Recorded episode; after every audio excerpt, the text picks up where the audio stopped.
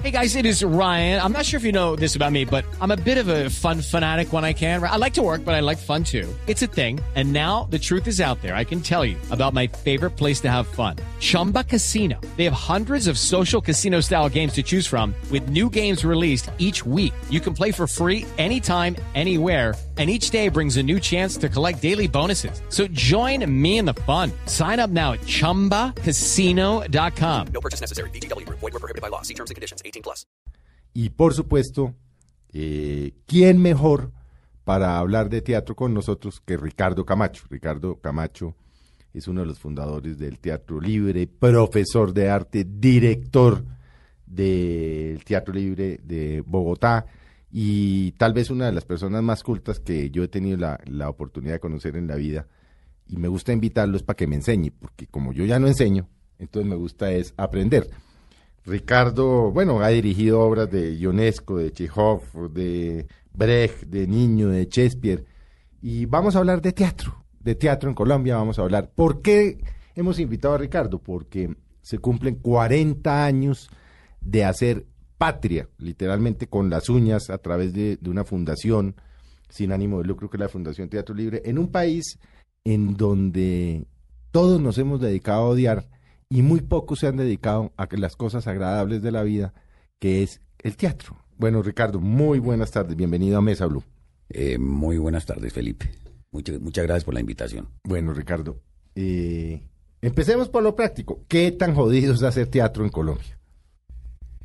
Pues es que eh, lo que habría que decir es que eh, en este país la tradición teatral es muy escasa, es muy, muy, muy corta. Eh, en Colombia se hace teatro en el sentido moderno, digamos, desde la segunda mitad de la década del 50 nomás, y con ocasión de la fundación de la, de la televisora nacional, cuando empezaron a traer los primeros maestros de actores. Sí. Antes de eso... Se hacía radioteatro. Antes, antes se hacía radioteatro y se hacía un teatro, digamos, eh, costumbrista, folclórico, con personas como, eh, eh, como el fundador del eh, actual Teatro Libre de Chapinero, que es Luis Enrique Osorio. Sí, correcto. Pero era un teatro, digamos, que no tenía un alcance internacional. Entonces, eh, por eso digo, solo desde la segunda mitad de la década del 50 empieza a haber teatro moderno y eso tiene nombres concretos aquí, que son dos personas que son Enrique Buenaventura y Santiago García, que Enrique Buenaventura murió hace algunos años y Santiago García pues ya, eh, digamos, tiene cierta edad que no le permite seguir trabajando. Santiago se retiró, ¿no? Sí, él está retirado, él está retirado por co- cosas de salud. Pero eh, ellos son las primeras personas que trajeron aquí a este país nombres como Brecht, como Lope de Vega, increíblemente, ¿no? Como Ionesco, como Becker, es decir, el teatro en el sentido eh, moderno, internacional, universal. Entonces, es, es eh, lo- lo, eh, si uno compara esto con países como Argentina o Uruguay, por ejemplo, que tienen una inmensa tradición. Eh, Montevideo en la década de los 60 tenía más teatro per cápita que Londres, por ejemplo. ¿Por qué? Porque son países que tuvieron una inmigración enorme de italianos, españoles, eh, ingleses, etcétera, a los finales del siglo XIX, comienzos del siglo XX. Entonces, en este país, la inmigración, como muy bien se sabe, fue muy, muy escasa, por razones políticas que no vienen al caso.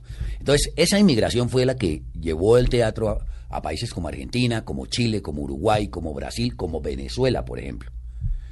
Y aquí, aquí no llegó. Entonces, eh, por eso nuestra tradición es muy escasa y, y eso, eso cuenta enormemente. Eso es clave en la historia de un país. Entonces, pues estamos, eh, digamos, yo pertenezco a lo que se puede llamar la segunda generación que hace teatro aquí. La primera siendo la- las personas que ya mencioné.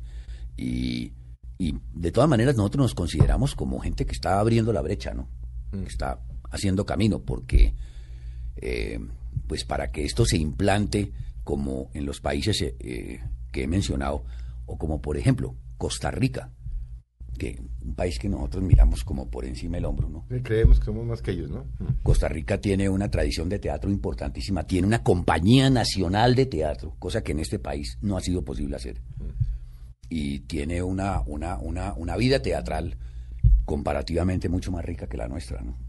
Entonces, eh, por eso digo, nosotros somos como una especie de, de, de pioneros de esto y eso seguirá, yo no sé por cuántas generaciones hasta que aquí se implante, digamos, eh, la, la costumbre de que la gente va a teatro, ¿no? De que los eh, jóvenes van a teatro, etcétera, etcétera. Se ha avanzado mucho, yo no discuto eso, pero, pero falta mucho camino, ¿no? Muchísimo camino.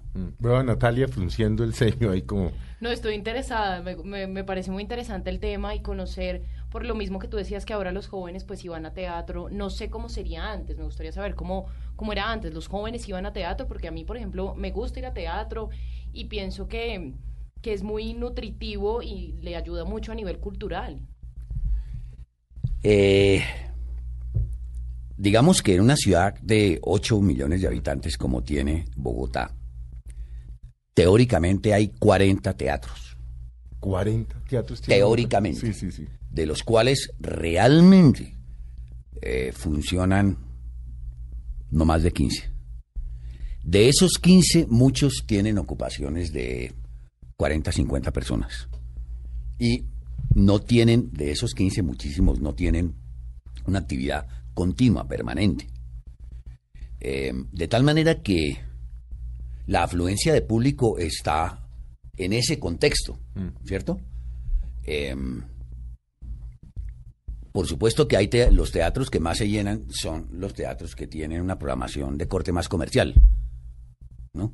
Eh, eh, que presentan comedias, digamos, que no le implican un esfuerzo especial al público para, Claro, para poder entender. para poder obra. entenderla, eso no. Pero los otros ahí vamos, ahí vamos, ¿no? Y, y cada vez aumenta más la, digamos, el, el, el- el público juvenil, eso es, eso es una cosa evidente, ¿no?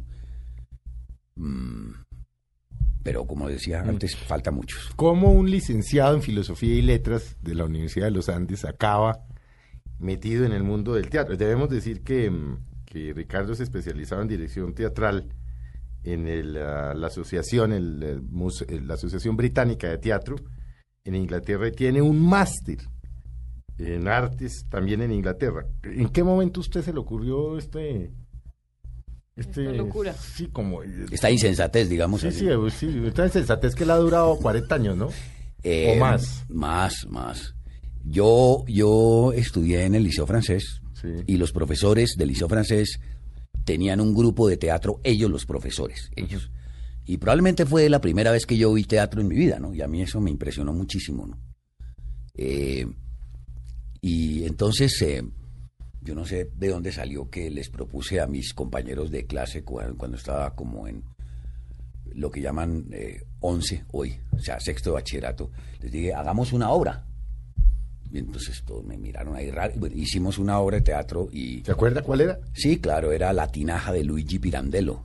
Sí. Y yo me autonombré director, es decir, eso era un ciego guiando a otros ciegos. Mm.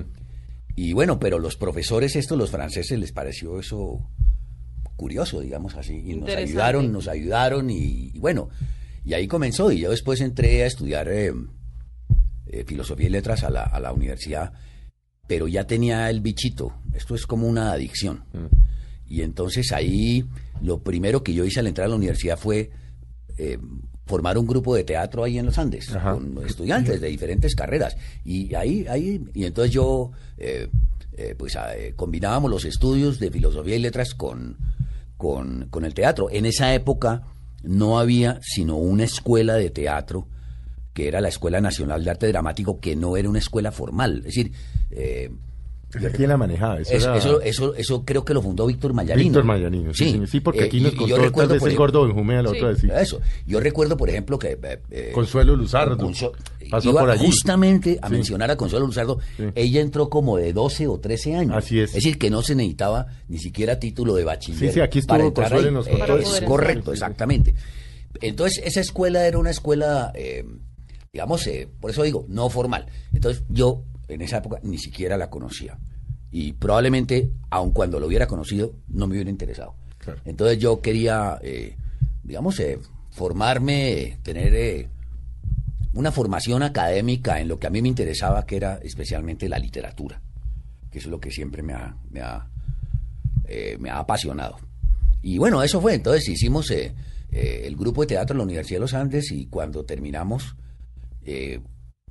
el núcleo que quedaba de ahí, decidimos que queríamos seguir haciendo teatro y nos lanzamos a formar un, un grupo. Al ruedo. Y formamos un grupo ahí. Y bueno, y ese- eso fue en 1973, o sea, hace 40 años. Ese es el teatro libre. Ese es el Teatro Libre. Ya, ya en 1973 lo bautizamos como Teatro Libre. Pero yo nunca estudié teatro. De hecho, yo vine a estudiar teatro ya cuando hacía mucho tiempo que, está, que estaba haciéndolo. Pero entonces esto que usted hizo en Inglaterra era más que todo literatura. no, no, no, no, Ok. no, no. Yo me fui a estudiar teatro, pero después. Ah, ya, Pero después o de sea, ya haber empezado el después teatro de haber libre. empezado el Ya- teatro ya viejo. Ya- ya casi viejo, digamos. No muy viejo, pero ya casi viejo. ¿no? Sí. Eso yo me fui en finales de la década del 70 y comienzos de los 80, ¿no? Eh, porque yo sentí que pues yo tenía, digamos, el- la práctica, pero yo necesitaba... La teoría, pues. Claro, lógico. Y entonces ahí, ahí sí me fui. Ahí sí me fui a estudiar y, y después, pues, bueno, hice una maestría, ¿no? Porque hice la maestría porque, por la sencilla razón de que, como del teatro es imposible vivir en este país. Es que ahora Entonces, le voy a preguntar ese eso. Entonces yo, yo he sido profesor de la Universidad de los Andes y en la Universidad de los Andes, como bien se sabe, ahora nadie puede enseñar en las universidades si no tiene maestría. Entonces Sí. me obligaron a hacer una ¿Y maestría. usted enseña qué? ¿Literatura? Eh, Yo enseño literatura teatral, literatura dramática. Yo no enseño sino eso. Es decir, historia y teoría del teatro. Eso es lo que yo enseño en la universidad. Pero en la nosotros el Teatro Libre tiene una escuela de teatro que ahora está en convenio con la Universidad Central. Ah, es decir, si yo quiero estudiar teatro, ya puedo estudiar teatro de verdad con título Ah, sí, universitario. claro que sí, claro que sí. Ya hay aquí varias instituciones. Está, pues, la Escuela del Teatro Libre en convenio con la Universidad Central, Sí. que da un título profesional. Está la ASAP, que es la, eh, que es la, la, la Facultad de Artes de la Universidad Distrital. Está eh, eh, la Universidad del Bosque. Está la Universidad, eh, el Politécnico tiene, tiene un pregrado. Está la Universidad... eh, eh, No, ya, ya, sí. hay, hay cinco o seis, claro que sí. Ya, Ya hay donde ir a estudiar teatro. Claro, ya hay donde estudiar teatro, por supuesto, claro.